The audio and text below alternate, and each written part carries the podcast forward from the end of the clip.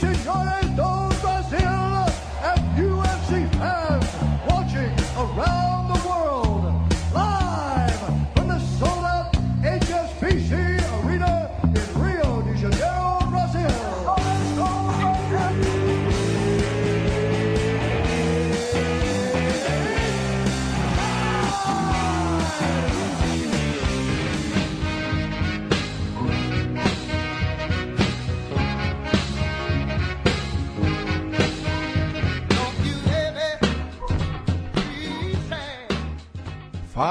Ligada no MMA Brasil, fala galera ligada na Central 3, podcast It's Time chegando com a edição número.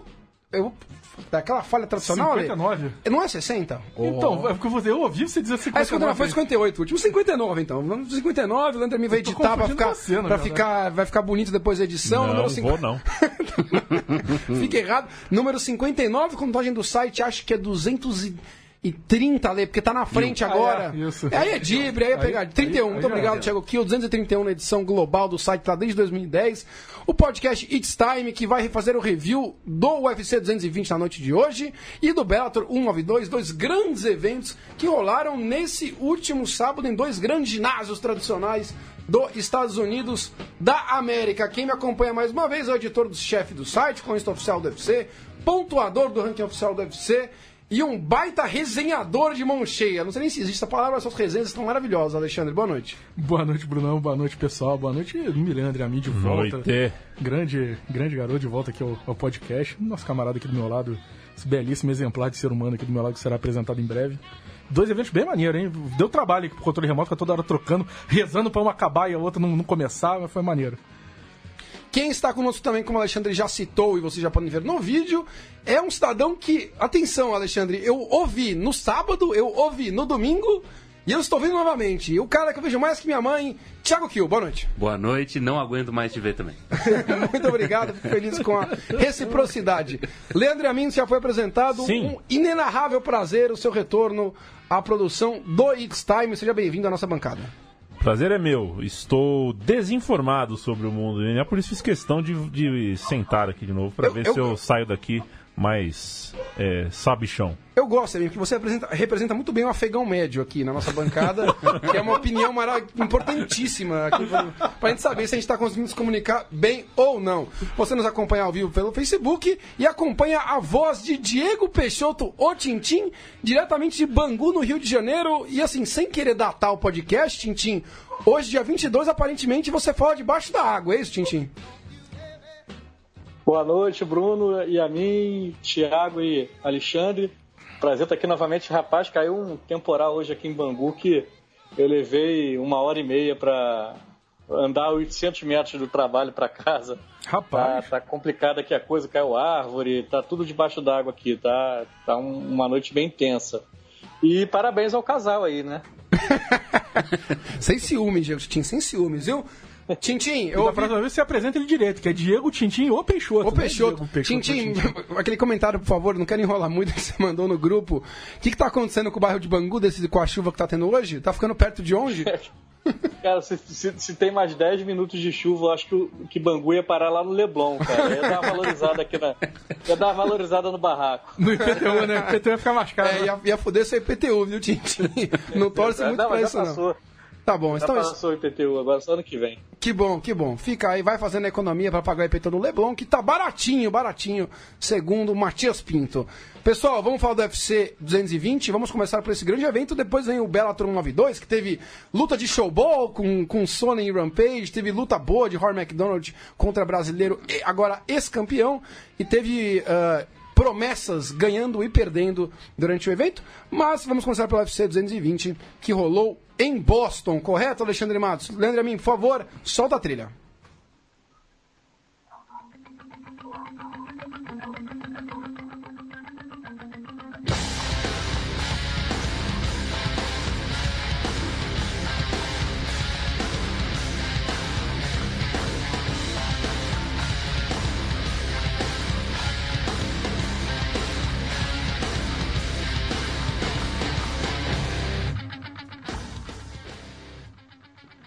O UFC 220, como eu já disse, rolou no no antigo Boston Garden, né, Alexandre? Hoje tem o name rights vendido ao TD Garden, que é uma arena tradicional de esportes dos Estados Unidos, aí desde o começo do século XX, basicamente, e recebeu aí mais uma boa edição do UFC, uma edição com dois com duas disputas de cinturão.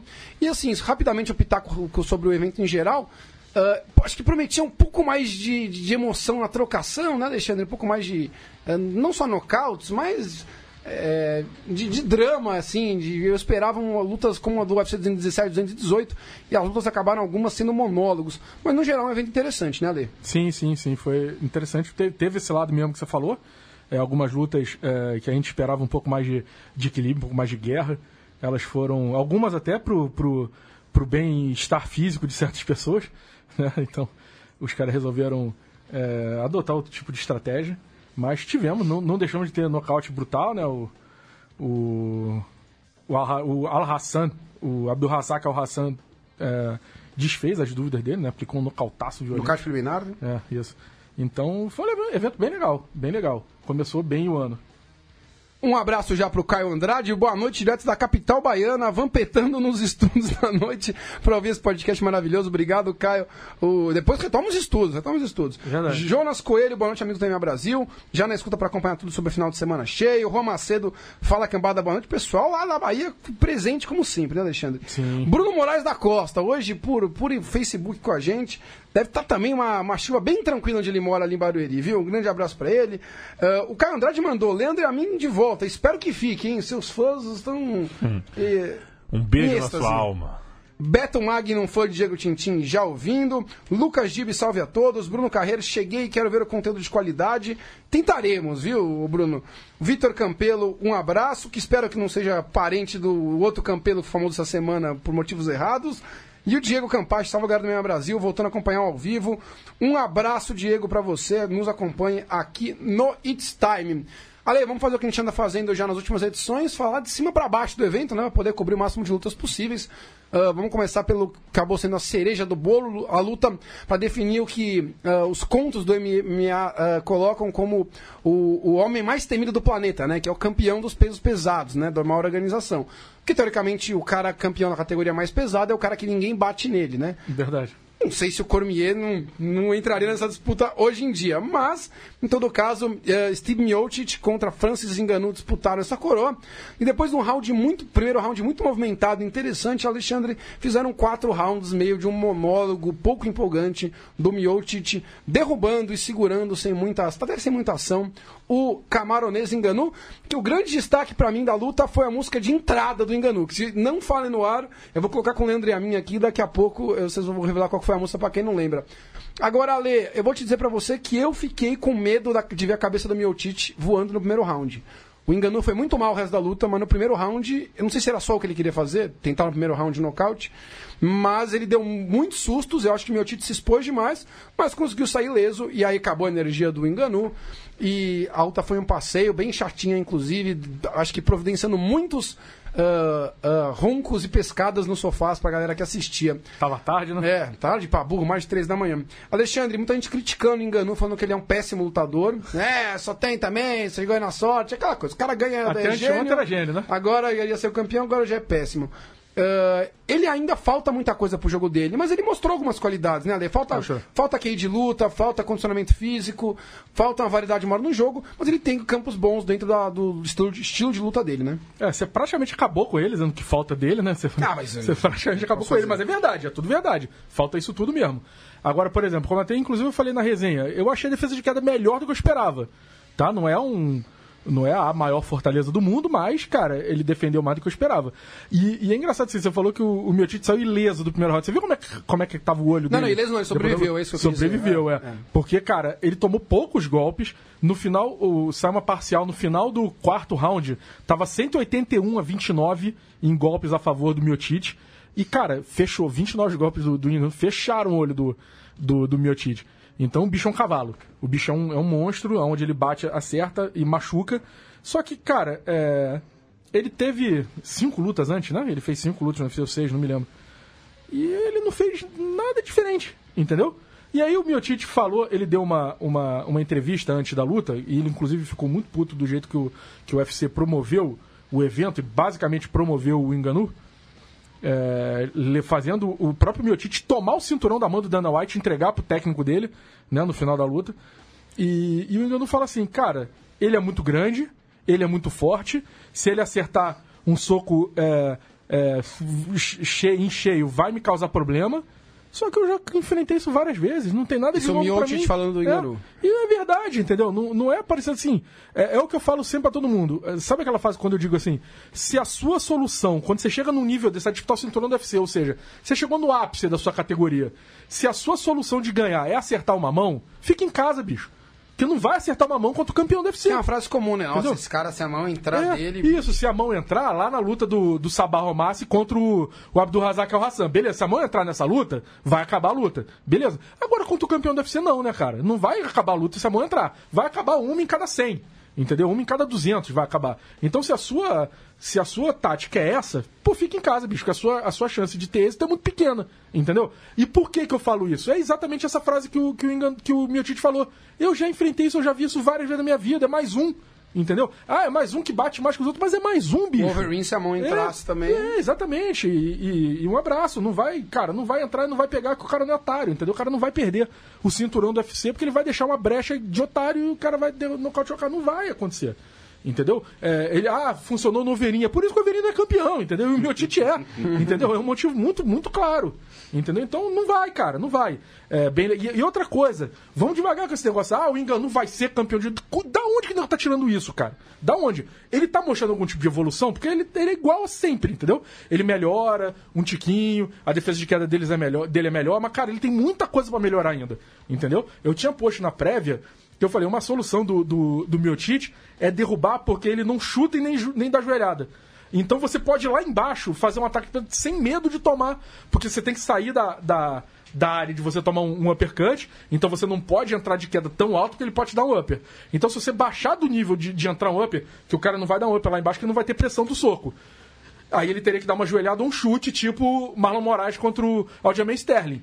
Então, no Marlon Moraes, você não pode entrar naquela altura. No Enganu, você pode entrar tranquilamente que não vai acontecer nada. Até porque o cara deve ter 700 quilos de perna. Deve ser até difícil tu levantar a perna, um chute no maluco daquele tamanho. Mas, cara, é, é complicado, entendeu? Ele tem muita coisa pra melhorar. É legal, é, é uma baita história. O cara, pô, foi. é, morou na rua, entendeu? O cara foi homeless no- em Paris, não tinha nada, morava. Pô, baita história. O cara foi disputar o é tipo título do mundo. imigrante africano, É, foi morar na França. exatamente. Né? Uma onda migratória muito forte. Exatamente. O Então, primeiro, primeiro africano a fazer um main event do UFC, né? é, primeiro, primeiro fazer um main event, por motivos óbvios, não tão óbvio, mas primeiro a fazer a disputar cinturão, porque ele podia ter disputado cinturão, não come main event também.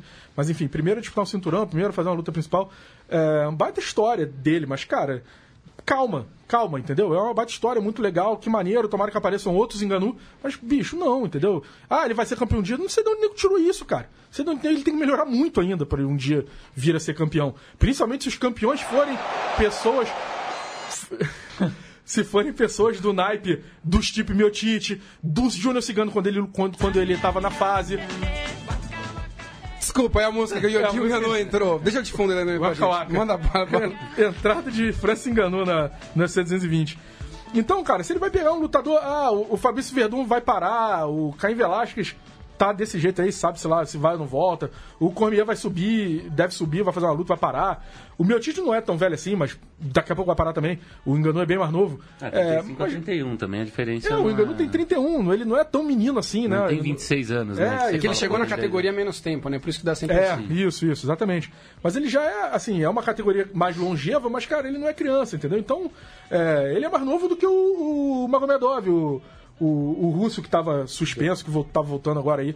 Ele é mais novo que o. Ele é mais velho, né? Que o Magomedov, ele é mais velho do que o, o Alexander Volkov, Sim. entendeu? E são caras com mais recurso técnico que ele, Por entendeu? exemplo, Hoje. Volkov, né? É, Por exatamente. O- Eu acho até o Magomedov mais lutador que os dois, mas o, o Volkov também é um cara muito bom. É, Ah, hoje o Volkov e o Magomedov ainda estão no ponto de acabar sofrendo mãozão. O Magomedov eu, acho- eu já acho que já não tá. O Magomedov não se exporia pra tomar o mãozão do Enganu. Então não é assim, ah, ele vai ser campeão de. Não, não é assim, não. Entendeu? Agora, Diego Tintin, mesmo assim, com as ponderações do Alê e com o Waka Waka da Shakira tocando de fundo, que foi o tema acho que não é- não é tão africano assim, né? Mas ganhou cara de África com a Copa do Mundo. Tintim, o Enganu mesmo assim deu sustos no Miotite no primeiro round, como o Ale colocou, né? Você ficou com essa impressão também que a cabeça do Miotite poderia ser colocado a prêmio, que nesse sentido ele arriscou muito? Olha, é- é- eu acho que se você, se você enfrenta um cara que tem, que tem um, um poder de nocaute como, como o Enganu, você precisa se cuidar para não dar nenhuma chance de isso acontecer e, como você falou, fatalmente teve chance, teve, teve oportunidade que o Enganu conseguiu encostar no rosto do, do Miotite. Mas eu acho que isso são situações que acontecem dentro da luta. né? Se você for pegar os, os nocautes do, do Miotite, são assustadores e tal, mas nem sempre foi na primeira mão que ele conseguiu acertar no, no adversário. Isso aí também não é não é também um, um fim do mundo você levar algum golpe. Não é um plano tal, tão porque- ruim ele, ele, ter- ele se concentrar. Porque assim, eu até comecei a conversar com o Thiago Kiel assistindo essa luta, que no, no final da luta o, o Enganu disse que ah, se surpreendeu, né? Até que isso é a pergunta que eu vou fazer pro Kiel, Senhora. que ele se surpreendeu com o Miotite. Será que ele se surpreendeu com a capacidade do Miotite de resistir à investida dele no primeiro round? Que o que eu conversava com o Kiel, Tintin, era o seguinte, ele, sabe, ele sabia que em algum momento o Enganu ia vir pra cima, swingando pra derrubá-lo e acertar um pancadão, correto? Então ele tinha noção disso. É, e a hora que viesse, ele ia ter que sobreviver. Ele sobreviveu. Igual quando você vai lutar contra É, o Belfort, você sabe, você sabe que o, o Belfort vai dar uma blitz em você em algum momento. Então, assim, era esperado, não era? era esperado e assim até o, o Enganu ele ele tá um pouco mais técnico do que do que quando ele chegou verde no, no UFC né? ele, ele tem o, poder de nocaute imenso mas ele já consegue trabalhar um pouquinho jab direto consegue trabalhar uma- um pouco de movimentação de tronco ali para poder criar um espaço para acertar algum um golpe ou outro só que é, o, o golpe mortal ali mesmo, o- o- que, que quase arranca a cabeça dos adversários, é quando ele acerta é, um golpe mais aberto, né? que, ele, que ele põe muita potência, que ele demora um pouco mais a, a, a fazer a movimentação de, de chegar no adversário. Quando ele lança golpes mais rápidos, mais curtos, né, ele não vai ter a mesma potência. Eu acho que o Enganu ele trabalhou para evitar aquele golpe né, de, de mais lento, mais, mais aberto, que demora mais a chegar. Evitando isso, ele tirou boa chance do, do Enganu vencer a luta, como o Alexandre estava dissertando aí antes. É, acho que faz parte, cara. O, o risco dele ter, ter, ter acertado um golpe ou outro é, acontece porque também não foram o tipo, o tipo de golpes que ele está acostumado, acostumado a, a nocautear. Né? Um jabzinho, ele acertou 28 golpes no Enganu, né? a estatística que o Alexandre teve. Então, você pega aí, tem muito golpe que ele está desferindo do chão, de, de baixo para cima, tem golpe, tem jab, tem. Então, é, acho que é dentro de uma média razoável. Eu acredito que, por mais que tenha até levado alguns golpes, tenha ficado com a cara amassada, o Miotite não, não teve falha no, no plano dele a ponto da gente estar tá, tá com essa Criticando aqui, ó. com essa crítica é, de, de que ele passou, correu risco e tal. Acho que o risco que ele correu foi dentro do, do, do- do razoável. Não foi porque ele deu mole, foi porque o Enganu também está ali para tentar acertá-lo e fatalmente um golpe ou outro ele vai conseguir acertar quase sempre. Grande abraço para o Paulo Vitor Machado, para o Fernando Tassoni, acompanhando com a gente ao vivo, o Diogo Teixeira, o Charlie Chu, grande colega, eu, o Thiago aqui, aqui fazendo graça, quem tem mais poder de nocaute, Miotite ou Felipe Melo. O Melo tem um bom, uma boa direita, mas acho que o Miotite ainda. Uh, Zé Passos, um grande beijo, que estava em São Paulo, Tá Alexandre aqui Matos, ainda. Tá aqui Continua, ainda. Não que, é. Hum, gostou da, gostou aqui, da terra da chuva. Segunda, que- segunda que vem ela vem. Uh, Thiago Kiel, para finalizar o assunto rapidamente, próximo desafiante da categoria, você subiria o Cormier, como o Ale já comentou que essa é uma possibilidade? Você tentaria cuidar de alguém da categoria? Qual que você acha que é o, o- É, o caminho? Eu acho que esse seria o melhor caminho, porque resolve dois problemas, né? Um que a gente vai falar na próxima luta e que e o da categoria de baixo, né? Que será a próxima luta a ser comentada. E o da, e o da categoria dos pesados. O Cormier foi pesado, a primeira luta dele no UFC foi contra o Roy Nelson, e no, de peso pesado. Foi campeão do Strike Não, foi o. Frank Mir. Primeiro foi Ah, o é, Frank foi. Frank Mir, tem razão. Pesado também. Pesado também. É, Enfim, ah, e foi campeão do Strike Force no, no- no- Torneio foi do de pesado? torneio de pesados, na verdade, né? Ele não foi campeão do peso. Ah, e, isso- e- e ele disse já, isso não é segredo, que ele disse que ele desceu só por causa do Caim Velasquez. Como a situação do Caim Velasquez? São companheiros de É, treino. são exato. amigos. E muito amigos, enfim. É, muito próximos, fazem todos os campos juntos, é, são os principais sparrings um do outro. Ah, é- como o Caim Velasquez está naquela situação estranha de, de não sabe se volta, não sabe se vai ficar saudável, se não vai ficar saudável, eu acho que é razoável. Mas aí ele vai ter que alinhar internamente na AKA o que vai acontecer. Porque se o Caim Velasquez, por exemplo, tiver pretensão de voltar no final de 2018, começo de 2019, ele não vai poder ser o campeão, a não ser que, pelo que eu é, tenho, tenho visto de algumas entrevistas, o, o Cormier tá com uma cara de que não vai lutar por muito mais tempo também. Então pode ser que ele pense em fazer essa como a última luta da carreira dele e esse seria um desafio, um desafio bem interessante pro meu Tite. Só complementando duas coisas rápidas sobre a luta propriamente dita, é, eu concordo com o que o Alexandre e o Tintin falaram, mas eu acho que ainda assim houve, houve algumas decisões equivocadas do Miotite durante a luta. É, acho que ele podia. Ele, ele gastou mais energia do que o necessário, principalmente nos rounds seguintes ao, ao primeiro round, em algumas tentativas de queda, alguns single legs que ele ficou fazendo força e tal. E acho que em algum momento, acho que se eu estiver enganado no primeiro, ou no final do primeiro, no, no começo do segundo round, ele entrou numa blitz alucinado, numa trocação meio que no pocket ali, que foi uma decisão meio estúpida, que poderia ter, ter rendido uma. É, é, ter, ter rendido a perda do cinturão para ele. E, E a a última. consciência também. É, e da consciência também. E a última coisa, é, é, a gente viu, é, principalmente, por exemplo, na, luta, na primeira luta contra o Cigano, do Miotite, que o Miotite sabe encaixar golpe. Não é, como o Tintin disse, o que entra é o residual, não é a, a borra- e a porradona. E por mais que o residual também tenha um uma, uma potência, ele sabe encaixar golpe, ele sabe dar aquela é, recuada com a cabeça na hora que o golpe tá vindo, para diminuir a potência, colocar a mão na frente, fazer guarda, etc, etc, etc. Ah, até porque ele foi Golden Gloves, né, Ale? Ah, então, assim, ele, ele tem uma, uma capacidade técnica no boxe que ajuda isso. E, por favor, né, se enganou, ficou se surpreendeu com, com o que Porra. aconteceu na luta, é porque ele não viu nenhuma luta do, Nossa do Senhora, Miotite, não faz ideia do que tá acontecendo, né? Eu acho que ali foi mais o cansaço falando a falta de, de oxigênio, oxigênio no cérebro, porque não é, É, razoável. a, a entrevista, a entrevista no fim da luta é cruel também. É né? cruel, cara exato, é toma cruel porque o cara- cabeça, tá cansado pra caralho. Não tinha que entrevistar quem perde, né? É, É, enfim. Prática merda do caralho. Mas- E, e até pra quem ganha não é muito bom, imagina Ah, mas é legal perde. falar, ou- ouvir o cara, tudo bem. No cara Não, sim, é legal, mas eu tô dizendo assim, é uma coisa que você tem que sempre dar um desconto, porque o cara tá, tá numa situação É, bem atordoada. vai saber o ali. que ele queria dizer também, né? É. Enfim, é, mas é só isso. Não é o um idioma nativo talvez dele. Não é o idioma nativo tenha- dele, isso é importante também. É um cara que talvez não tenha tanta intimidade com o idioma, né? É. Exato. Enfim. A, o único, o único complemento do Kiko que eu queria falar é que eu acho assim, eu concordo com, com, com as duas, com os dois momentos que, ele, que você falou do, do Miotite ter gastado um pouco mais de energia, mas eu acho que a questão das quedas era uma, uma parada planejada.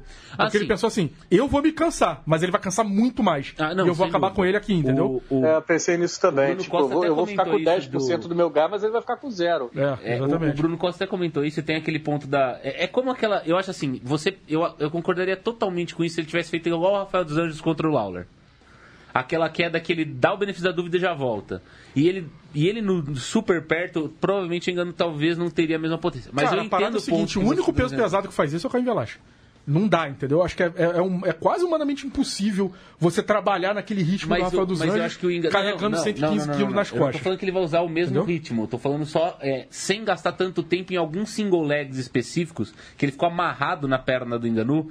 Mas ele tava fazendo, se você reparar, o braço do Enganu tava ali embaixo, ele tava cansando o braço do Enganu. Não, e é fundamental cansar o braço do Enganu, entendeu? Sem dúvida, Fazer o braço do Enganu pesar 200 quilos é fundamental pra ele não conseguir levantar. E, Sim, eu Entendeu? acho que em- eu só tô dizendo que em alguns momentos ele, eu acho que ele gastou mais força do que deveria, principalmente depois do primeiro round. No primeiro round, eu acho que foi perfeito, porque realmente ele tinha que desgastar. Mas em alguns momentos no terceiro round, ele não precisava gastar tanto, tanto tempo em queda, porque o engano já tava podre. Ah, sim. ele já nem levantava mais o braço, Mas, é, entendeu? Você não vai É, bobear, mas, né? enfim, é, de toda forma, deu tudo certo, né? Ah, Também não vou sim. ficar criticando uma, uma tática que deu certo. Mas é só esses dois pontos que, que eu queria saber. E eu acho que isso, por exemplo, contra o Cormier já é outra história. Falando em Cormier, Cormier defendeu o cinturão dele dos meio pesados na luta contra o suíço Volkan Ozdemir. Após um primeiro round novamente de sustos, né? Parece que o DC começa meio lento para entender o que está acontecendo. Ele voltou pro segundo, já finalizou o round bem.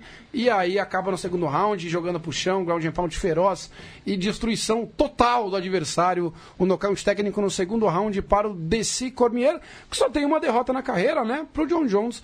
E se eu fosse ele, eu teria falado no microfone: olha, eu perdi uma vez na carreira pra um cara que tava dopado, com certeza. Mas, né? Não falou. Bem, Ale, uh, vamos começar falando do DC. Ele se firma como um lutador, como você colocou na sua resenha, que é um dos maiores da atualidade e da história do MMA, e pouca gente dá valor para isso. Concorda? É, exatamente. Se você escreveu, causa... você deve concordar, né? exatamente por causa da presença do, do, John Jones que ele perde um pouco dessa credibilidade. Ah, o cara teve duas vezes no gol de uma das duas. É, e, cara, ele vai. Em uma pega no doping é. e a outra ele não estava pego, mas o cara que foi pego duas vezes no doping já, para mim, se dopa sempre. Então, é, alô, tem chance. Ele foi pego também antes da luta com o Cormier, né? Isso. da segunda. Sem contar que ele estava liderando a luta com folga, né? A segunda. É, ele estava ele tava até vencendo. Não acho tanta com folga, não, mas ele estava vencendo. É... Não, assim, eu digo com folga que assim, era, era indiscutível que ele estava vencendo. Ah, sim, sim, entendi. Não, e, no, e, e, o, e o John Jones veio num nocaute que ele deu fulminante, né? Então vai saber o quanto de aditivo tinha ali. Tinha muito, com é, certeza. Sim, exato, exatamente. Então, é, eu acho um monstro, um, um, um animal, e, e, ele pegou uma luta contra um cara que, bicho, ele também não tinha muito o que fazer, entendeu? O Osdemir, o Osdemir ele veio, assim, é, sei lá se ele vai repetir aquele ano de 2017 de novo, entendeu? É, tudo certo. É, deu tudo certo para ele a luta, mas se a gente lembrar da luta contra o Wilson não foi tão boa. É, ele é um cara com alguns recursos técnicos é, no strike, mas é um cara meio, meio, meio atrapalhado. É, é, ele é forte, mas, cara, o Anthony Johnson não, não matou o, o, Daniel Cormier, não vai ser o Ozemi que vai, entendeu? Então, é, é eu acho que numa dessa, o, o, eu não sei o que, que passa na cabeça do, do, do, do, Cormier, então eu não sei o que, que aconteceu naquele começo. E ele se empolgou, ele foi pro pau junto. E ele mostrou, ó, meu irmão, eu vou pro pau contigo, eu vou te ganhar botando pra baixo, eu vou te ganhar pro pau também. Né? É, teve uma hora, e aí ele falou, ah, o, o, o Daniel Cormier estava em, em, em, apuros, quase que ele perdeu. Isso não chegou nem perto de acontecer. Nem perto, entendeu? nem perto. Nem perto. É, o pessoal que estava na transmissão viajou totalmente, com todo respeito, que são pessoas que eu gosto muito, mas viajou totalmente, não chegou nem perto de, de, de, de terminar a luta. E o Cormier, no final, ele deu mais impressão que ele poderia nocautear o, o do que o contrário, quando o, o, o Daniel Cormier achou o, o tempo dos golpes. Então, eu achei até que o, o, Cormier impôs mais dano no, no Ozdemir no primeiro round do que o Ozdemir impôs nele. E aí no segundo, quando bota para baixo, aí esquece, não tem nenhuma graça. É, e o jeito que ele botou o single leg, que ele bota o single leg, enquanto ele segura, ele vai puxando com a outra perna, ele vai puxando, ele vai empurrando a perna do, do Ozdemir pra cá pra poder abrir espaço e o Ozdemir perder sem de gravidade. Cara, é coisa de gênio isso. E aí ele já cai no crucifixo, metendo a porrada. Cara, genial que ele fez, genial. O assim, impacto nem parecia ser tão grande, né? Mas ele estava tão indefeso que não tinha é, como você não, não parar a luta. Isso, exatamente, exatamente. E, cara, e o Cormier é um cavalo também. O Cormier é imenso e forte pra diabo. Então, putz, grilo, cara. Não teve graça, entendeu? E não era pra ter graça mesmo, entendeu? O Osdemir é um cara que teve a chance dele, beleza. Ele fez oh, três lutas contra o top ele, 10, ele, ganhou ele os três. Ele honrou a chance dele. É, exatamente, honrou. E é isso aí, entendeu? E passou e agora? Fudeu. Diego Tintin, escolha. Você quer falar sobre o futuro do, do Cormier ou do Osdemir? Fique à vontade. Ah, do Cormier é mais legal, né? então você vai na linha do Thiago Kiel e do Alexandre, que de repente caminha subir, o que, que você pensa? Ah, eu acho, eu, assim, ele, ele é um cara que sempre teve dificuldade de alcançar o peso, né? Parece que é, quando ele lutava o wrestling, ele teve problema grave de saúde, né? Por isso que ele evitava lutar de meio pesado no começo da carreira dele no MMA. Quando foi para o UFC teve essa decisão, né, que, que, que, não ia ficar na categoria do, do ele tinha a ambição de ser campeão, como o Velasco era o campeão do pesado na época. Ele desceu e hoje com essa indefinição aí sobre o John Jones se volta, né, ou se volta sem doping, né, que já teve já várias chances e faz questão sempre de, de acabar com elas e fica um pouco sem adversário para ele no meio pesado, né? Que ou ele já ganhou, ou são caras que de repente não. Que ele não, não ganhou, não vai nenhum... agregar nada, né? É, você vai inventar um é, Shogun nessa altura tipo do campeonato? Exatamente, é. Vai pegar vencedor de, de Shogun e, sei lá, Sampro, né? Que tá marcado. Os caras que não vão trazer nenhum tipo de, de risco para ele, né? É, acho que pro, para a alma competitiva que ele tem, eu imagino que seja mais interessante ele subir para o peso pesado já numa, numa disputa de cinturão com o Miotite. Como o peso pesado também está um pouco é, estagnado agora, né? não tem nenhum desafiante claro. Se você pegar é, quem está mais próximo de disputar o cinturão, Verdun vem de derrota recente. É, mas, Tintin, eu entendo essa, essa competitividade do DC, concordo com você. Mas por outro lado, ele é um cara que a gente sabe que também não luta muito, assim, né? Já, tá, já tem uma idade, já tem um estresse um físico muito grande no corpo. Ele não luta a cada quatro meses, né? Então não sei se é, tem pressa para voltar. Mas, é, mas eu acho que mais ver... da linha dele fazer mais uma, duas lutas e parar a carreira já quase. É, mas se você for ver nos últimos anos, ele só não lutou mais de, de uma vez só em 2016. Foi quando ele teve aquela luta com o. Foi com o Anthony Johnson, acho que foi cancelada por conta de contusão dele. Né? Que ele, ele consegue fazer duas lutas por ano com, re, com regularidade. E em 2015 e 2013 ele fez três lutas no ano. Né? Não, não, são anos tão distantes assim, né? 2013 e 2015. Ele fez três lutas. E eu acho que, como ele lutou agora em janeiro, é de se esperar que ele vá lutar ainda, faz mais uma luta esse ano. E como ele, como ele lutou no mesmo evento do Miotite, seria uma boa.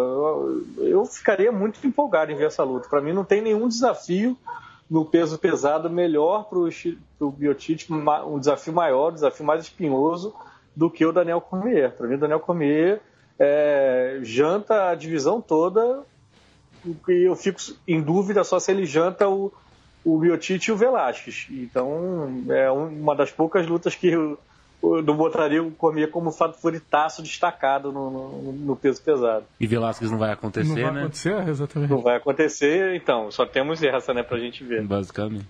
Tiago, que o Osdemir você devolveria ele para onde no ranking?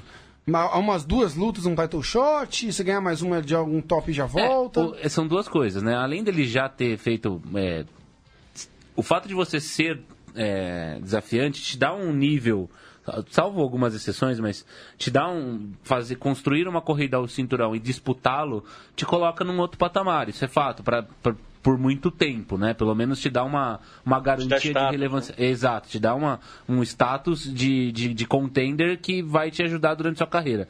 Eu, eu gostei bastante da, da sugestão do João, que foi o, o Patrick Cummings, que é o décimo é um cara, ele já pegou o Mission Circo 9, então não faria sentido essa luta. O Vincent Pro tem luta marcado, Jim Manuel já lutou, o Glover a gente... Sampru também. Ah, é o Sampru também, tem razão. É, o, o Glover a gente não sabe o que vai acontecer. Eu acho que faz sentido ali no meio do, dos pesos meio pesados ele voltar um pouquinho. É, pegar um, um, cara, um outro wrestler que também não tá numa, né, naquela fase fantástica, nunca teve uma fase fantástica, um cara meio irregular, mas que é uma luta aqui para ele se reposicionar e depois tentar uma evolução, enfim, é um cara que surpreendeu, é um ativo bom para a categoria, não acho que venha fazer muita muito muito é, ter um futuro muito brilhante a ponto de fazer uma nova corrida, enfim, mas para essa categoria que está bem terra arrasada, acho que é uma adição interessante ali no top 10, que vai pelo menos dar lutas com alguma qualidade técnica e, e sem a gente ficar toda hora vendo quase que uma, uma repetição de luta de peso pesado no meio pesado, que é o que tem acontecido fora de lutas de cinturão praticamente, né?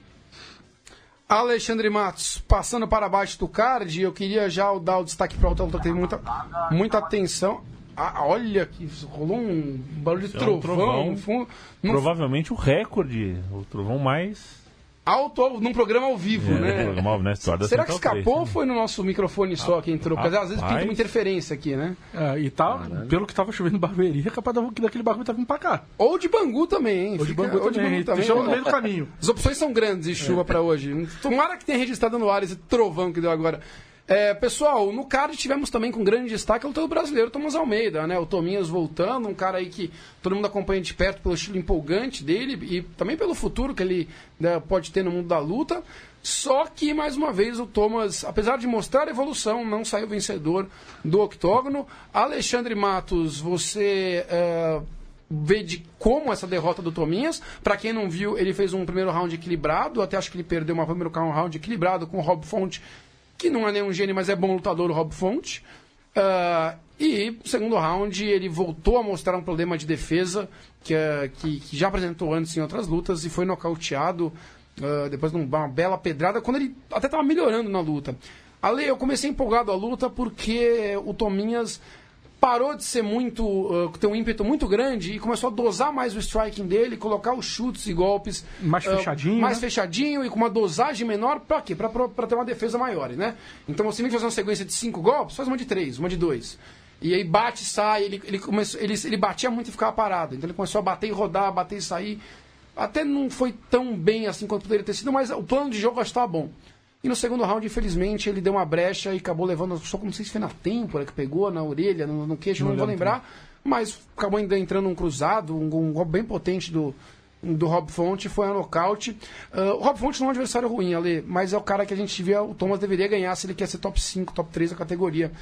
Como você vê o Thomas, você vê uma evolução, você não vê uma evolução, você vê o mesmo programa de sempre. Conta pra gente o que você achou da derrota do Thomas Almeida. Eu acho. é, você fez uma descrição muito boa do que aconteceu. E eu acho que. Sabe qual é a impressão que eu tenho? É que o Thomas tinha um botão do mal. É, dá certo. é, é, a estrutura defensiva dele é muito vulnerável contra quem imprime pressão nele. Contra quem aumenta o ritmo, aumenta o volume de golpes e pressiona ele. Aí eu acho que ele se perde, entendeu? E aí é na hora que quando ele se perde aí, bicho, quando ele se perde, a defesa dele abre aí um abraço, entendeu? E pode ser que ele pegue um, um cara que nele pegou o Brad Pickett, mas, cara, o Brad Pickett com 30 e muitos anos já, né? Então é, é, a probabilidade daquilo acontecer com um cara é, um pouco mais novo vai ser menor. Então, eu acho que o Rob Fonte ele entendeu. No primeiro round o Rob Fonte ganhou, mas o, o, o Tominhas melhorou no final exatamente porque o volume do, do Rob Fonte não era tão grande ainda no primeiro round. O Rob Fonte ainda tentou é, levar a luta pro clinch, tentou é, jogar a luta no chão. Mas no segundo, quando ele apertou o ritmo, aí eu não sei o que acontece com o Tominhas, entendeu? Eu queria um dia perguntar pra ele. Cara, quando os adversários começam Vamos trazer aqui no estúdio. Já- já fizemos convites, na já verdade, fizemos né? Convites, vamos ver se a gente né? consegue trazer o pessoal do aqui. Alô, futebol, o que, que o que, atenção. que, o que que passa pela cabeça dele, assim? O que que é, é- como é que ele raciocina nesse momento? Será que ele fica puto com o adversário? Será que, assim, eu queria entender o que que passa pela cabeça dele, porque pra mim a impressão que dá é que nitidamente ele perde o prumo do que ele estava fazendo, entendeu? E estava dando certo, ele se perde aí ele- um abraço, entendeu? Quando ele se perde, é, tudo contra ele pode acontecer, entendeu?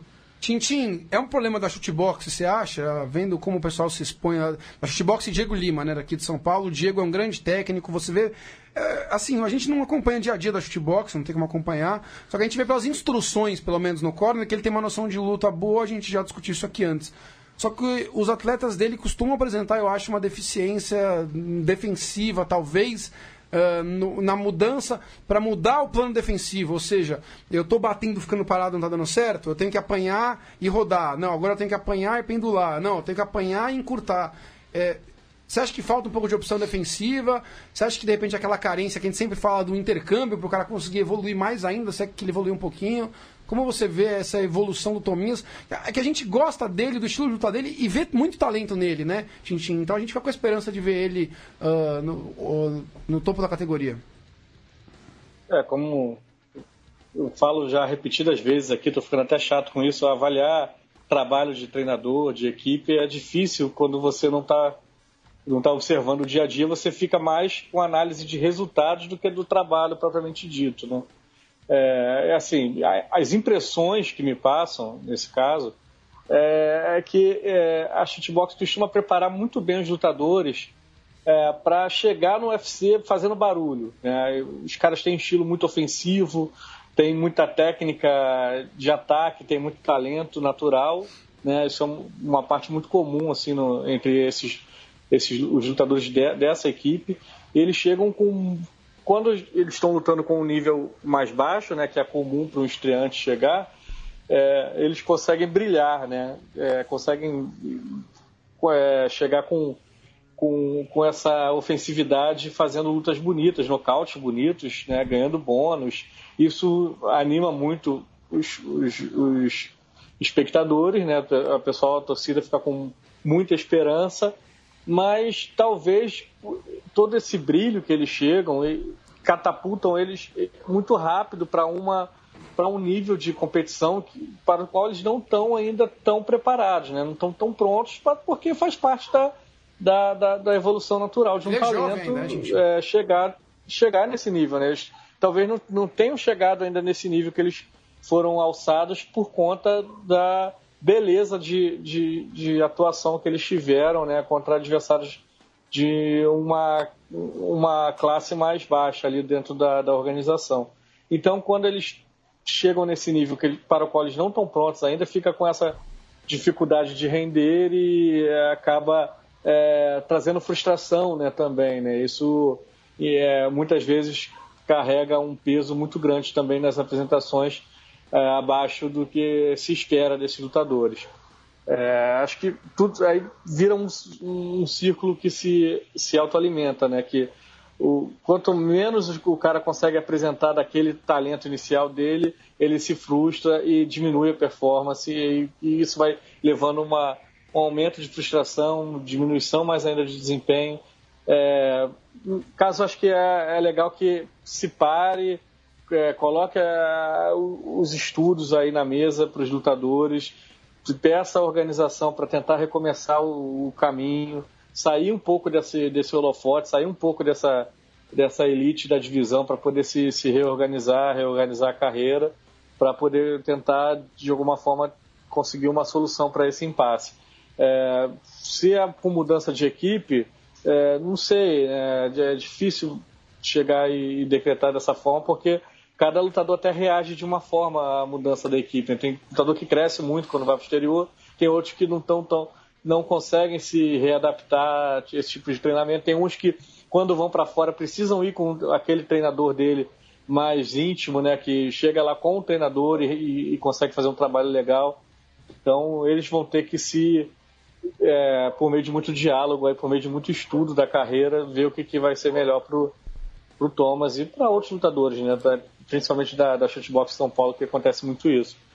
Falando, Enfim, em, é... falando em lá para fora, Tintin treinar, quem nos acompanha Uh, o programa começa, ainda estou treinando, mas sempre tento acompanhar aqui. É Renato Carneiro, que é o Renato que, Alexandre? Moicano. Renato Moicano, atleta, atleta, do UFC, está nos acompanhando. Ele está na American Top Team, né, Ale? Isso. Está treinando lá na Flórida, nos Estados Unidos, e sempre está na audiência com a gente. Um abraço, Moicano, quando estiver no Brasil, estará aqui no estúdio e aí eu vou avisar pra ele que se ele não conseguir pegar o programa dele do começo, que ele pode pegar no site depois, né? É, pega no site, Ou pega no feed. feed assinar é. o feed é legal no seu player de podcast favorito, fazer download. Fique site da Central 3, as opções não faltam. Alô, Diego Rodrigues, que e, uh, ele comentou do, do Cormier subindo, o Gustafsson será campeão desde que John Jones se mantém afastado. O John Jones vai tomar um belo de um gancho, viu, Diego? Rafael Salles pergunta, Thiago, que o responderá em instantes. MMA brasileiro passa por uma crise de identidade? Hum. Brasília te abraça. Um grande abraço para você, Rafael Salles. Uh, quem mais aqui? Renato Pinheiro com a gente. John Jones, verdadeiro campeão. É, Não dá, né, cara? Se cumprir as regras, poderia ser. O, o Zé Augusto, que também está sempre com a gente, casaria Cormier versus Gustavo, são dois, Osdemir e Shogun. Boas escolhas. Coitado do Shogun. E o Luiz Augusto de Campos elogia a minha camisa do Royce, do Royce diz que tá melhor que o Abadá que eu estava semana passada. Eu ia falar dessa camisa no final do programa, mas. Pô, ela tá meio velha assim, mas, mas deu, é, só vê a frente assim, acho que não tá problema, tá, tá com furo atrás já, tá tudo bem, ninguém tá vendo. E, e o Luiz Augusto Campos comenta que ele está acompanhando de Carlos Barbosa no Rio Grande do Sul Carlos Barbosa, que tem um time de Cidade futsal. Do Choco, pô. E o Leandro e a mim tem camisa de Carlos Barbosa, aquela camisa laranja. Aquela laranjona, do, irada. Do, do, do Manuel Tobias, com certeza. Não, tem que ser o número 10 Choco, pô. Quem nasce em Carlos Barbosa é... É, gaúcho. Gaúcho. É. Serve. Acho que é gaúcho, Isso, né? Responde pra gente, Luiz Augusto. Essa é uma boa trivia. Uh, pessoal, para fechar o UFC, alguns destaques rápidos. Thiago, Thiago rapidamente. MMA brasileiro sofre uma crise de identidade ou tá, ou tá faltando resultado mesmo? Por, o que seria uma crise de identidade? Ah, não sei, não se vira, tem, tem uma, 30 segundos. Nós não temos mais. O, o, lutador brasileiro não é mais. Não tem mesmo o mesmo perfil do que, do que era sempre? Não ou, entra com a bandeira enrolada. É, ou será que é simplesmente a falta de resultado? Eu acho que assim, a, a, a, não sei se a ausência de campeões, já teve um momento na vida que a gente chegou até quase quatro campeões. Teve quatro. É, com o Renan Barão de interino, Barão né? De interino, né? Mas enfim, quatro campeões. Hoje nós temos duas mulheres campeãs, mas eu acho que não. Todo ano tem brasileiro. Uma mulher campeã. Né? Não, nada contra a Cyborg. Tá, enfim, é mulher, é, mas é, é tá, a categoria tá, dela. Tá, a categoria dela não, não existe. existe tá bom. Ok. Uh, mas e temos dois cinturões hoje na lista dos campeões, duas. Não, e tem o Rafael Ben também no meio médio. Dois né, brasileiros que... no, no Pound for Pound, tá bom? Resolvido o problema. É, enfim, eu acho que não. Acho que não, não, não segue uma crise de identidade. Talvez siga uma, uma crise de ídolos. De grandes ídolos. A mídia brasileira investiu em que é uma ídolos crise de envelhecidos. né? É. É uma crise, e era esse ponto que eu ia falar. E- Então, mas a mídia pro público, eu tô dizendo assim, da visão do público médio, tá? Não de dentro do que precisaria para melhorar. Eu acho que a mídia investiu em ídolos envelhecidos que acabaram, que acabou passando o tempo deles e agora precisa de, de novos ídolos que de- podem surgir de lutadores como o Moicano, por exemplo, como o Tominhas poderia ser, aparentemente, é, talvez ele precise de, voltar alguns passos atrás, como bem disse o Tintim, para conseguir isso, mas eu acho que a gente tem mais uma crise de ídolos de qualquer outra coisa. É óbvio que o mundo avançou tecnicamente, como a Lê falou, é, assim, no- em termos de investimento, de qualidade de treino, de tecnologia empregada no treino, protocolos de Alimentação. de, de- de treino, alimentação, condicionamento e tudo mais. E nós continuamos com fazendo jiu-jitsu na escolinha e de vez em e, e um ou outro melhor que sai desse Nada desse- contra o jiu-jitsu na Nada- escolinha, não. falta só o complemento, né? Não, não é. É que a questão é que a competitividade, a competitividade dos esportes americanos chegou para o MMA. E Isso. isso não chegou no Brasil. Não temos investimentos aqui. As academias, por motivos óbvios, têm menos condições de, de treino e, e tecnológicas. Não tem câmera, ba- câmara bariátrica. É, bariátrica, correto? Aham. É, não, Hiperbárica. é- Hiperbárica. Bariátrica é, pra, é a cirurgia. Deixa eu falar, que- Bruno. Você vai falar bobagem. Tá bom, tá bom, tá bom. É, enfim, é, a, a câmera hiperbárica em todas as. as Você que pensou, não pensei, não. As, as academias para que haja um, um- uma recuperação melhor de treino, enfim, tudo isso. É, a gente ainda era muito old school, né? É, fazia, fazia. Por exemplo, quando acabou a reidratação pelo soro, foi algo que já aba- abateu muitos lutadores. Então acho que é mais ou menos isso. Faltam ídolos e falta investimento. Pra seguir a evolução do esporte, né? Natural. Exatamente. É, até pode ser pauta pra outro podcast um dia. Na verdade, é, quando a gente falar do, do Bellator, tem, tem um caso no Bellator, Tipo, já? um caso de quem tá no, não está nos ouvindo, que é o Goichi Yamauchi e o Moicano. É, vamos falar, vamos A falar. gente vai chegar nesse ponto aí que eu vou emendar. Ale, o do você UFC, só você quer registrar mais alguém? O Pantoja, o brasileiro, lutou também? É, né? o Pantoja, ele Um cara preliminar? É, o Pantoja é um baita de um lutador, mas o Tintin tem uma frase sensacional. Ele, ele se põe numas situações extremas que se der certo ele tá com meio caminho andado para ganhar e se der errado ele tá com meio caminho andado para perder. Então deu errado dessa vez, né? E eu não vi uma luta que eu queria ter visto, que eu vou tentar ver depois, é a luta de Shane Burgos, que foi na hora do. Foi uma bela luta, é. Foi, é, Foi uma bela luta. É, eu- eu- Michael eu- Chandler Melhor, luta- melhor da noite contando os dois eventos. Eu tava vendo o Bellator nessa hora também. É, eu também. É que hoje não ia dar tempo de comentar mesmo, porque temos tudo do Bellator pra falar e o tempo tá indo embora aqui. É, mas a gente sim. fica devendo essa luta do Shane Burgos, que a gente teve o Makachev ganhou, né? Que tá no nosso top top 10 do Monstro, futuro, ganhou animal. muito bem no card preliminar. Enterrou e o Burgos per- é, e o, perdeu o Gleison Tibau, isso que ia chegar. O Tibau nesse retorno aí tomou um belo salve do Makachev. E quem mais tá faltando aqui, minha memória? Só tá uma, me uma observação é, é, sobre essa pergunta que você fez pro, pro Kill. Dois eventos, dois eventos do UFC no, no ano, seis brasileiros em ação, todos derrotados. Teve o, o Francimar Bodão. Isso que eu ia falar, o Você Bodão. esqueceu do. Isso que eu ia falar agora, dessa. Bodão e Gil Vilante. Socorro, To- né, não, não, gente? e, e totalmente Socorro. perdidos. eh, Alguém liga o Waze pra sair da pra se achar no card principal, né? O que, que tava fazendo no card principal Gil Vilante e Francimar Bodão? Acho que o cara foi montar e ele, ele errou na hora de distribuir as lutas ali no A minha pergunta é o principal. que tá fazendo é bem antes, cara. É, que tá fazendo. que- tá fazendo Como é que é a UFC, placa né? do caminhão, Tintin? É, Não me segue que eu também, estou perdido. perdido. É, essa, essa luta no card principal é basicamente isso. Obviamente coloquei no Bellator, que vamos falar agora do Bellator. Antes eu só quero ah, falar um pouco da... Lembra mim, aquela trilha 2, eu acho, ou a 3. Você vai abrir aqui. Não, eu agora não tem mais número. Você Ah, não viu, tem né, mais. que a gente Deixa eu ver mudou aqui. ó. é, é, a- Aqui, é- né? Não, mas coloca 5. Eu vou preferir a 5. A 5? É, é, eu vou querer a 5, mas deixa eu só fazer um jabazinho antes. Estamos com jabá agora, Ele lembra? manda, Jabá? rapaz. Sabendo que tá com jabá? Não, não sabia não. Mandar um abraço pra. Tem uma, uma nova loja no pedaço de, ah, de vestuário em geral, né, Alex? Não só vestuário, como colecionáveis, que engloba tanto o mundo da luta quanto o mundo daí de cultura, Cultura pop, pop. seriados, ah, séries e tudo mais, filmes, que é o fightsfornerds.com.br, sendo que o for é um quatrinho, né, Alexandre? Isso. Ah, tem Instagram, tem Facebook, tem a página ah, que é Fights no plural, né? De lutas. Fórum 4, Nerds, Nerds, não sabe escrever com S no final.com.br. Tem Instagram, tem Facebook. ah, camisetas de artes marciais muito legal, assim, de jiu-jitsu, boxe, muay thai, né? Com estampas que ilustram esses esportes. E mais importante de tudo, um anúncio muito legal dessa semana que foi a parceria com o Davi Carvalho, né? Que é char- que é chargista oficial aí do canal, Do canal Comba- do canal Combate. E Você viu a camisa do, do Max Holloway? Vi, animal, Irado. animal. Então, Irado. ele que já tem um trabalho muito legal, o, o, o Davi, agora está fazendo as ilustrações que vão para as camisas da loja Fights for Nerds. E, cara, estão muito legais as camisas. A gente, o preço, acho totalmente aí condizente com o mercado acessível, porque eles. eh, a gente vê camisas muito caras e três dígitos no mercado, a deles está abaixo disso. Tem caneca, tem quadro, tem muita coisa legal. Eles estão começando a colocar ainda agora os outros produtos. Vai ter coleção do MMA Brasil, estamos cobrando, Alexandre, isso. Eu quero camisas do site. Vai ter sorteio de produ- produtos, produtos deles aqui. Então eles vão ser um parceiro do fixo do MMA, MMA Brasil. Recomendo que vocês olhem o Instagram deles, Facebook, sigam, curtam as páginas. Todo dia tá pintando produto novo. Já tem quadrinho, tem um quadrinho animal do Rob Lawler de É, capeta. é, é. Tem, meu, tem muita coisa legal chegando na loja. Eu recomendo que vocês acompanhem a loja, que assim, para quem gosta de usar camisa, porque nessa que eu tô do Royce hoje, entendeu? Então é legal você ficar de olho que as camisas, infelizmente, não são baratas as que são vendidas hoje por aí. E eles trazem uma opção bem legal pela internet, facinho para você, tá bom, pessoal? Uh, Matheus Pereira, uh, o que vocês acharam do Kelvin Keiter? Não vai dar tempo de falar hoje, né, Alexandre? Que estávamos excelente comentando, lutador. né? Excelente lutador, Muito- mas muito muito pro programa que vem, porque senão não dá pauta de falar das saídas lutas principais do Bellator hoje. E o Marco Antônio, como sempre, com a gente lá de Santa Catarina. Cheguei Braço do atrasado, mas cheguei. cheguei. Uh, Marco, depois pega a edição gravada. Lembra a mim, trilha 5, por favor.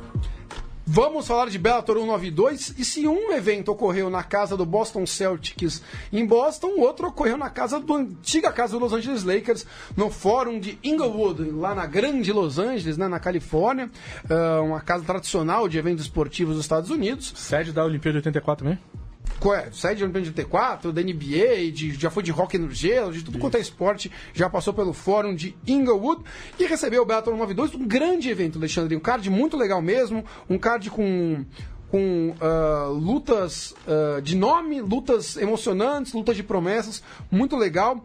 Ah, eu queria deixar para vocês que não viram, porque estavam vendo no UFC, vejam depois gravado, até porque o Bellator fornece as lutas, né? Isso. E eu só queria comentar rapidinho que estranho abriu o Bellator e você começa a ouvir uma voz familiar na transmissão. Que estranho. Aí você começa a ouvir outra voz familiar. Aí você olha pra mesa, tá o narrador do UFC ao lado do principal juiz do UFC. eh, comentando e narrando a luta do Bellator, né, Alexandre? O que, tá acontecendo, Alexandre? Foi engraçado demais, bicho. E, e em breve, o comentarista do Bellator no UFC. O Jimmy Smith foi pro UFC. É, o Jimmy Smith foi Vai pro ser UFC. legal. E o Mike Goldberg agora é o narrador O do Mike Bellator. Goldberg, narrador histórico do UFC. Só que ele é, cara, muitos e muitos e muitos anos. Muitos, tipo, dos 25 anos que você tá fazendo esse ano, sei lá. Uns 23 é 23 é ele. ele. E eu achei que ele tinha parado. Como assim ele foi pro Bellator? Haja dinheiro, né? Mas tudo É, bem, ele vai pro quando tem Bellator. dinheiro, mas. Tava no Bellator e comecei a ouvir. Cara, eu falei que voz estranha. Puta, eu Mark Goldberg, caralho, não percebi. E o Big John McCarthy comentando, né, Tava cara? no UFC 1, né? Então. Que tava no UFC 1. Exatamente. Nossa, que plot 25 twist maravilhoso. Você queria se enganar que era o UFC, é, realmente facinho. É, Jonas Coelho pergunta se o Douglas Lima Pra seria quem chegou 5. na luta principal E e viu que o o Sony Rampage, É, achou que era, UFC, basicamente, né? Feliz 2003, sei lá. Ah, exatamente. Ah, o Beto Magnum, vamos falar da imparcialidade dos narradores brasileiros da Fox. Ratinho. Olha, Beto Magnum, é, é tão baixo o nível, infelizmente. A gente fica triste, a gente não quer falar mal de. Ah, são colegas nossos, porque nós não somos da mídia especializada, né? Fazemos um programa independente aqui, graças a Deus. Mas, cara, é, é chato como eles tentam cativar um público que é mais pelo lado do pachequismo, de vai Brasil, do que vamos ver luta, que luta é legal. Eu tenho a impressão que. é, me dá a impressão que é o modo superante da TV brasileira. Isso, né? Não é a Fox, não é o Combate, É. não é o Band Sports, não é a ESPN. To, a ESPN um pouco menos até, mas.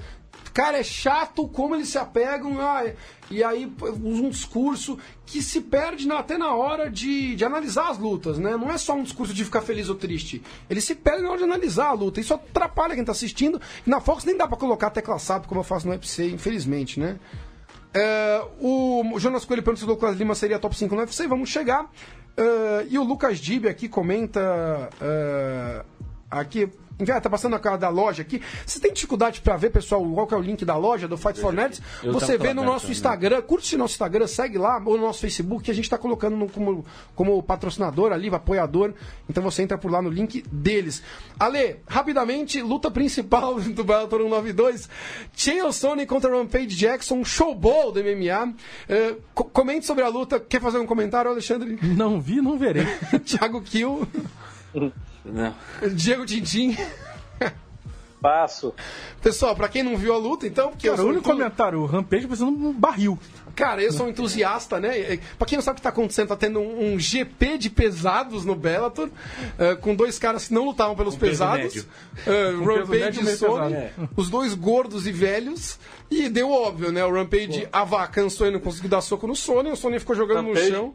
o, o Rampage tá se curtindo bastante, Bruno. Nossa, lamentável, cara. Lamentável. É uma luta fraquíssima. O Sonnen, pô, derrubou o Rampage. Antes eu gostava de ver até por, pelo, pelo carisma, não tá agora nem isso, mas eu gosto, cara. Puta, foi tão, o Rampage tá tão lamentável, eu não sei o que ele tá fazendo mais em qualquer Ganha ringue, dinheiro. cara. Ganha dinheiro, né? Mas, porra, cara, que luta escrotíssima, desculpa até o vocabulário. O Sonnen amarrou por três rounds no chão, mas é isso que ele tinha que fazer mesmo. O Rampage não oferece perigo nenhum e, e passou de fase, pega o vencedor de Fedor e Frank Mir. Não, e é o que o Vinícius E do- Maia acabou de falar aqui. Se tu acha que o Rampage tá gordo, vocês não viram o Frank Mir. Frank Mir tá com 36 semanas, bicho. Frank Mir acho que vai parir antes da luta contra o, contra o Fedor. horrível.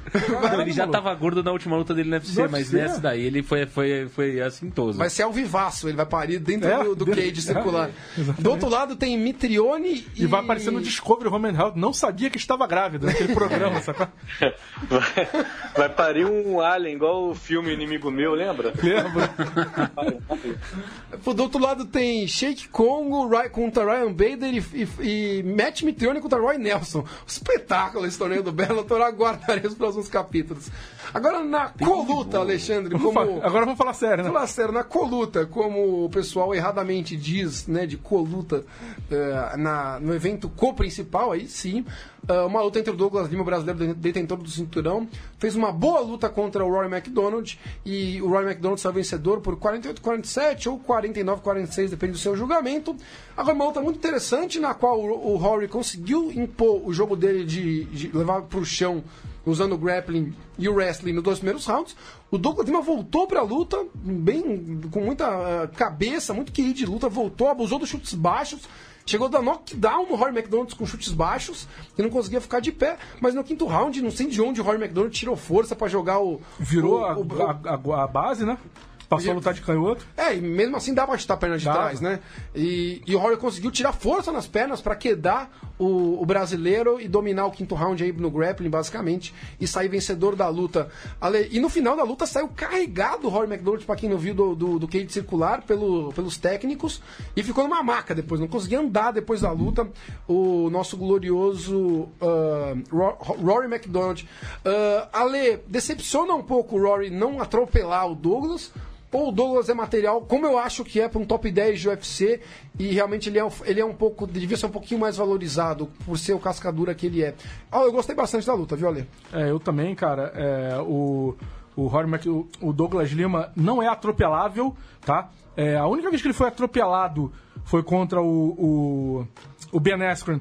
Porque o jogo do Ben Askren, o Ben Askren é, é muita coisa bom no, no, no que o, o Douglas Lima tem dificuldade. Ben Askren, ex-campeão do Bellator, ex-campeão do UFC e aposentado invicto. É aposentado invicto, exatamente. E um puta wrestler de altíssimo nível, dos melhores wrestlers da história da categoria. É, o, então, foi um jogo, ainda mais naquela. Eu já acho que hoje em dia, no nível de defesa de queda que o Douglas vem hoje, ele já não tomaria o vareio que ele tomou do, do Ben Askren. Então, o, o Douglas hoje é mais lutador do que quando ele lutou. A luta contra o Ben Askren hoje seria mais, seria mais difícil. Ah, faz tempo. Então é, é, eu, eu acho que o Douglas não é, não é, é, varrível. Eu acho que ele é material de top 10 do UFC sim. É, lutou contra um dos melhores do mundo, um cara que até pouco tempo atrás era o melhor do mundo, na minha opinião. É, e, cara, eu não, nem me decepciono com, com o Rory McDonald, não. Eu acho que ele pegou um adversário duríssimo e ele soube se virar, entendeu? E, cara, luta campeão é isso, entendeu? Campeão, você vai ter dificuldade uma hora, você tem que saber se virar, você tem que ter recurso pra, olha, não tá dando aqui, vai ter que dar aqui, entendeu? Não é aquele negócio de você ficar insistindo naquele troço burro, dando murro em ponta de faca, entendeu? Campeão é isso. Se vira, o cara tinha um puta de um calombão, parecia que tava nascendo a canela na canela dele. Essa Ele frase até- achei maravilhosa. ele, ele até é, é, botou no Instagram hoje que ele não quebrou a canela, não quebrou o nariz, tá? Tá- Ele tá inteiro, ele vai voltar mais rápido do que ele. Do que ele. eh, As pessoas estavam imaginando. Mas eu achei uma puta de uma atuação heróica, uma atuação inteligente e soube se virar e soube tirar. Agora, genial foi a queda que ele arrumou quando ele tava pronto pra tomar uma bica na perna, que se ele toma aquela bica na perna, acabava a luta. E na hora ele entrou com a queda, round, derrubou, isso. falei, nossa, aquilo ficou genial. entendeu? Timing perfeito. E ele é genial. O Roy McDonald é genial, entendeu? É, o Rafael Oreiro comenta que o Sheik Congo tá de reserva no torneio dos pesados, só pra complementar. O Beto Magno que o Frank Mir tá esperando bezerro. Bezerro. E um Gabriel Tosi manda um abraço aqui pra todos. Que o Bruno Ale, Tintim, parabéns a todos pelo programa. Valeu, Gabriel. Ah, Tintim, agora sobre o Roy McDonald, gênio ou não, se a gente tinha impressão, e chegou a comentar aqui algumas vezes, que ele era material pra tomar uns três cinturões do Bellator, se fosse o caso, poderia conseguir meio médio, médio, até meio pesado de repente.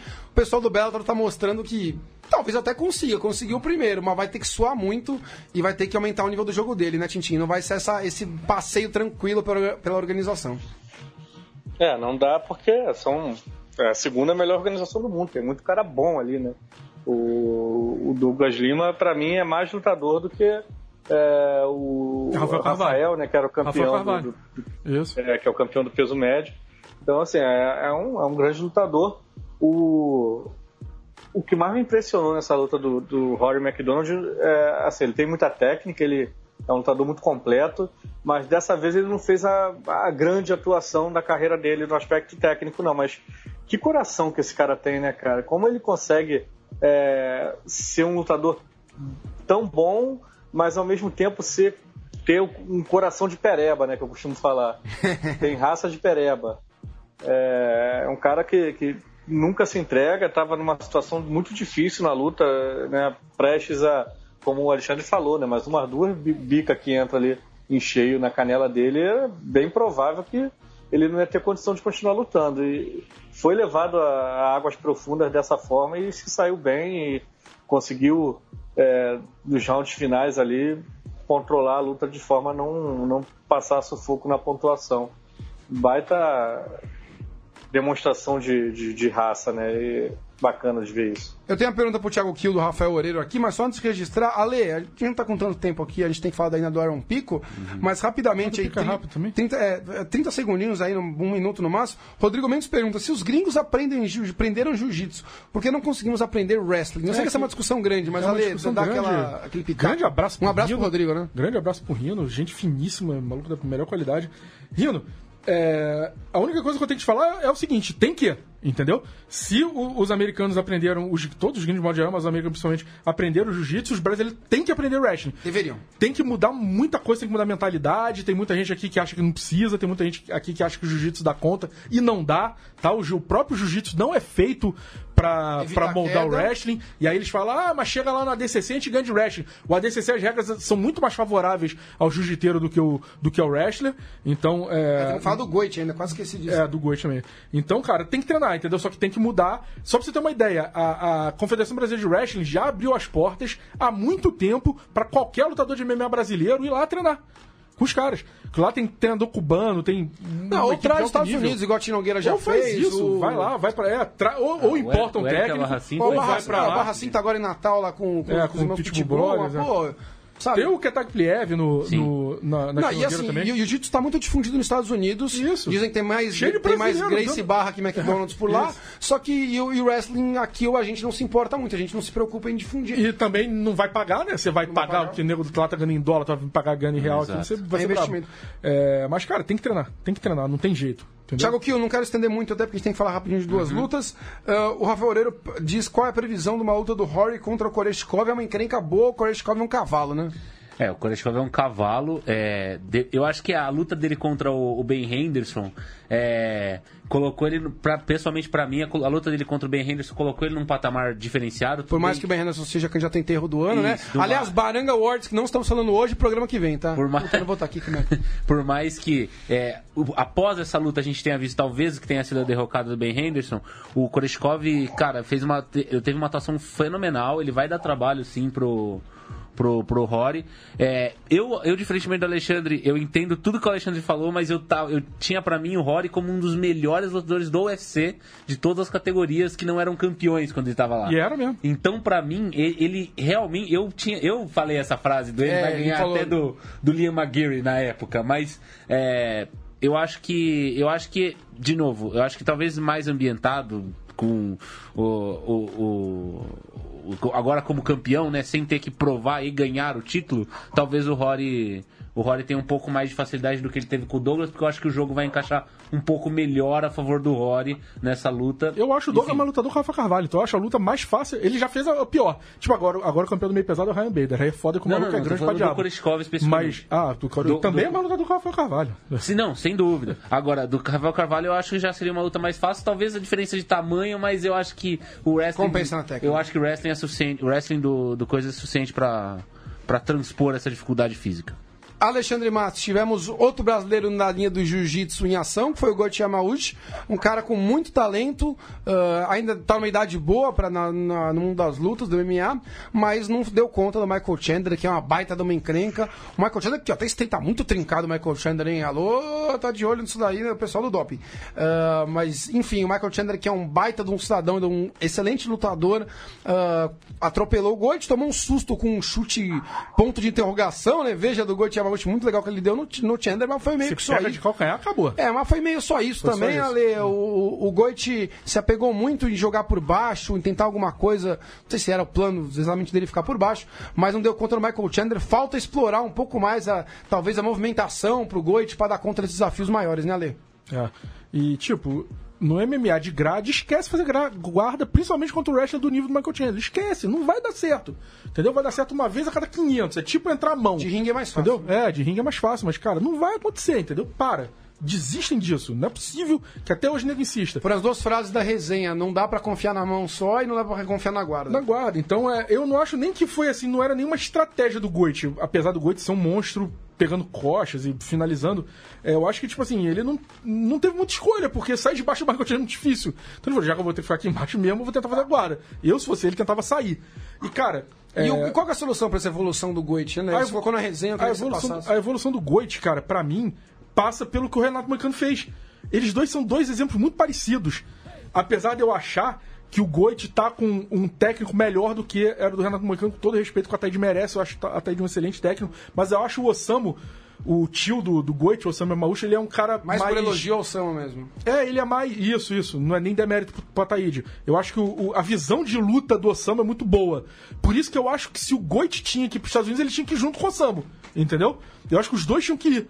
É, o Osamu ia crescer muito. Que nem o Tominhas podia ir com o Diego Lima também. Podia ir com o Diego Isso, que é também outro técnico sensacional, excelente. Entendeu? E, e, e eu acho que ele tem que ir, entendeu? Ele tem que fazer o que o, que o, o, que o Moicano fez. O Moicano fez sozinho. O, não sei se. Não faço ideia, não vou entrar no mérito se o Ataíde tinha que ir ou não, ou não tinha, se, se era pra. Pra ele ter ido ou não, mas é, eu acho que. Até porque é tio e sobrinho, né? Então tem família, tem essas coisas. Se eu fosse o Goit, eu me mandava pra uma academia americana. Porque você imagina um cara com talento natural, com talento moldado do, do Goit, que desde moleque é muito bom de wrestling, é muito bom de karatê, é muito bom de, de jiu-jitsu. Um moleque completo desde 19 anos, entendeu?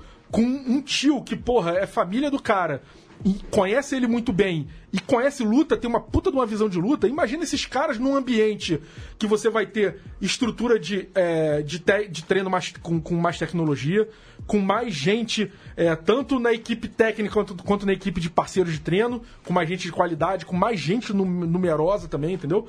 É, eu acho que é tudo, é tudo de, bené- de benéfico pro, pro Goit, cara. E que a academia americana não vai querer um moleque talentoso que nem o Goit por perto, entendeu? É monstruoso um negócio desse. Então, eu, se eu fosse eles, os dois, eu me mandaria rápido pra fora, que eles têm muito talento, entendeu? Eu acho que aqui, na estrutura que eles ficam, é, eu acho que vai, vai ter um teto ou já, de repente, até bateram, não sei. Eu, eu, eu tô até devendo uma, uma visita a eles lá em Curitiba. Mas é. é eu acho que o, o horizonte dos dois expandiria muito, cara, muito. E o, Michael Chandler a gente fica no aguardo no próximo desafio, né? Ele é um cara que tá no nível acima já no MMA, a gente espera ele alçando voos maiores para falar mais do Michael Chandler. Diego Tintin, a gente tem cinco minutinhos no máximo aqui antes que o, o Leandro Amin nos expulse. O Diego Campachi disse que tem que ter um programa mais, wrestling, mais wrestling no molde do Mais Médicos para trazer os cubanos pro Brasil. Baita programa. Tintin, para finalizar, um tal de Aaron Pico que a gente botou no radar do MMA Brasil, falou lá três anos atrás que ele ia ser um um contender das grandes organizações, cinco anos o Alexandre mostra pra mim aqui, nas grandes organizações, ia brigar por títulos, estreou sendo nocauteado, muita gente falou, é, pô, não conseguiu, aqueles caras que vocês falaram, e ele já volta e consegue dois nocautes seguidos avassaladores, mostra que foi a estreia que acabou prejudicando ele não conseguir mostrar o jogo dele, e na prática ele mostra que é um cara talentosíssimo e consegue um nocaute de boxeador profissional, o Tintin, sem nem precisar do wrestling de nível praticamente olímpico que ele tem. Uh, Tintin, que homem esse era um pico, que nocautaço, vai vir um, um, futuro campeão ou um contender pelo menos daí, né, Tintin? É, baita nocaute, um cara que ainda é uma, uma promessa das mais. É, é, eu diria que é uma aposta das mais sólidas, né? Para ser um, um contender, um, um campeão. Ele precisa do tempo como qualquer profissional, não só lutador. Precisa para se, se formar na carreira, né? Você, o cara não sai da, da faculdade direto para ser CEO de uma grande empresa do nada, assim. Então, o lutador é a mesma coisa. Ele precisa fazer ali o estágio dele. Lutar com, com lutadores de um nível um pouco mais baixo, acumular essa experiência para poder ir aumentando é, gradualmente de nível até chegar, quem sabe, no nível que nós esperar, esperamos dele, né? Como o Alexandre já tinha alertado isso já há alguns anos, já que era um, um cara com muito potencial. Vamos, vamos ter calma, né? Vamos, ter, vamos, vamos, vamos aguardar os próximos passos e torcer para que seja feito um gerenciamento de carreira inteligente aí para ele poder ter uma evolução natural, não forçar queimar etapas e acabar se frustrando aquilo que a gente falava de lutadores brasileiros, né? Que às vezes queimam etapas, chegam no nível mais alto do que eles estão posicionados no momento, acabam se frustrando. E por outro lado, você pega um cara da idade do pico, com a experiência do pico, que lutador de 21 anos que só fez três lutas na vida, já e que não é ori, oriundo do boxe, já tem um boxe desse nível. Entendeu? Pra conseguir um nocaute com soco no fígado. É, e não só o. Cara, é, a movimentação, o jeito que ele joga o golpe é coisa de quem sabe o que tá fazendo. Entendeu? Isso é coisa que nego leva tempo pra aprender, bicho. É, o nível, o nível que ele tá né, na idade dele, quase ninguém esteve, né? É, exatamente. E, e, mesmo se a gente, e mesmo se a gente falar de campeões aqui, né, cara? Sim, sim, se sim. você pegar aí os, os 10 mais da história, na idade dele, se tivesse dois ou três no nível que ele tá hoje, é muito. É. Espero muito de Aaron Pico. Finalizando aqui com um abraço para o Pedro Augusto Vieira. Olá, estou aqui em mais uma segunda. Goiás manda um abraço para o MMA Brasil. Ouvirei todo o programa assim que for disponibilizado no site. Obrigado, Pedro. Um abraço para você, para todo mundo de Goiás. Para o Fernando Chaves, lá do Tocantins, também que virou nosso colaborador. Você quer virar nosso colaborador, Pedro? Se quiser dar uma força para o MMA Brasil, aí a pagar as contas, a manter o programa aqui no estúdio, conhece, conheça nosso projeto lá no mmabrasil.com.br do Padrim, tá? Aquele banner lá em cima. Você clica lá, conhece as vantagens. Camisa do UFC Xangai, Alexandre. Eu vou tirar férias, você vai sortear isso nas minhas férias, não tô nem aí. Você dá um jeito de sortear isso daqui pros nossos colaboradores da camisa do UFC Xangai, que tá na sua casa faz um mês já. E um abraço também pro André Fernandes, da hora esse programa, parabéns. Pra quem não conseguiu ouvir todo o programa, amanhã tá no site, amanhã tá no site da Central 3 também, e amanhã tá no nosso feed também, lá nos players de podcast. Se você tem iPhone e já tem um player de podcast, você procura o It's Time. Então você baixa no seu eh, celular também pra ouvir o programa. E dá pra ouvir no, no Facebook logo daqui a pouco também. se É, você consegue pegar também no Facebook, que o Facebook é meio, não é tão prático, É. acaba o Facebook aberto. Mas se quiser ouvir, já hoje fica no Facebook também. Tempo estourado, ah, muito obrigado, Thiago Kiel, pela sua presença mais uma vez aqui. Obrigado pelo convite, Bruno. Amanhã, semana que vem também não estarei, pois estarei em Johnny People. Grande João Pessoa, para grande uma pessoa. É, bom, boa semana para todos e grande abraço. Um abraço pro Eugênio Varonese, que chegou agora. Vai dar tempo de ouvir o tchau do Ale. Vai dar tempo de eu falar que é Johnny Person, né? Não Johnny People, mas... É, é, nossa, toma isso, não é? Vivaço, vivaço. Aliás, bom texto de Thiago Kill no Ultimate Bom texto, Business. isso. Sobre Thiago, esse... Thiago Kiel cada vez mais teclinha SAP, né, Bruno? I- Isso, é, isso é uma É, mala. é, é, advogado é uma mala. é, é, Agora, é, e eu- hoje ele deu uns três ganchos pro próximo texto. Eu quase falei aqui, mas falei, não, deixa. É, não, Não, temos não, tempo não. de se adiantar hoje. Só leia uma matéria do Thiago no site da Ultimate Business sobre a expansão do UFC e leia uma matéria com os nossos palpites para quem vão ser os campeões futuros do UFC. Tchau, Ale. Valeu, Brunão. Até semana que vem, pai. Não, você não, até. Você até outro dia. É, veja uma matéria dos campeões que eu coloquei que o cinturão da Cyborg não existirá mais. Melhor palpite do ano.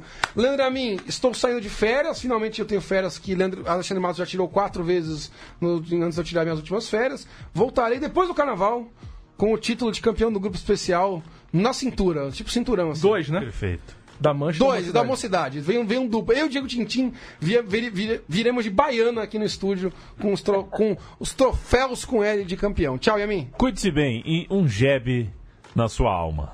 O Veronese mandou, tô dando aula até 22 horas. Hoje não deu um abraço pra você. Pessoal, um grande abraço. Podcast It's Time volta às 9h45 da semana Tchau, que vem aqui na Central Tchau, 3. Tintim. Tchau, tchau, tchau. Ai, o Ti- Esqueci total, Tintim. Tintim, tchau. Tá estourado o tempo aqui. Não enche. Tchau, valeu, um abraço. boa, boa seca em em Bangu. Um abraço, pessoal. Até semana que vem.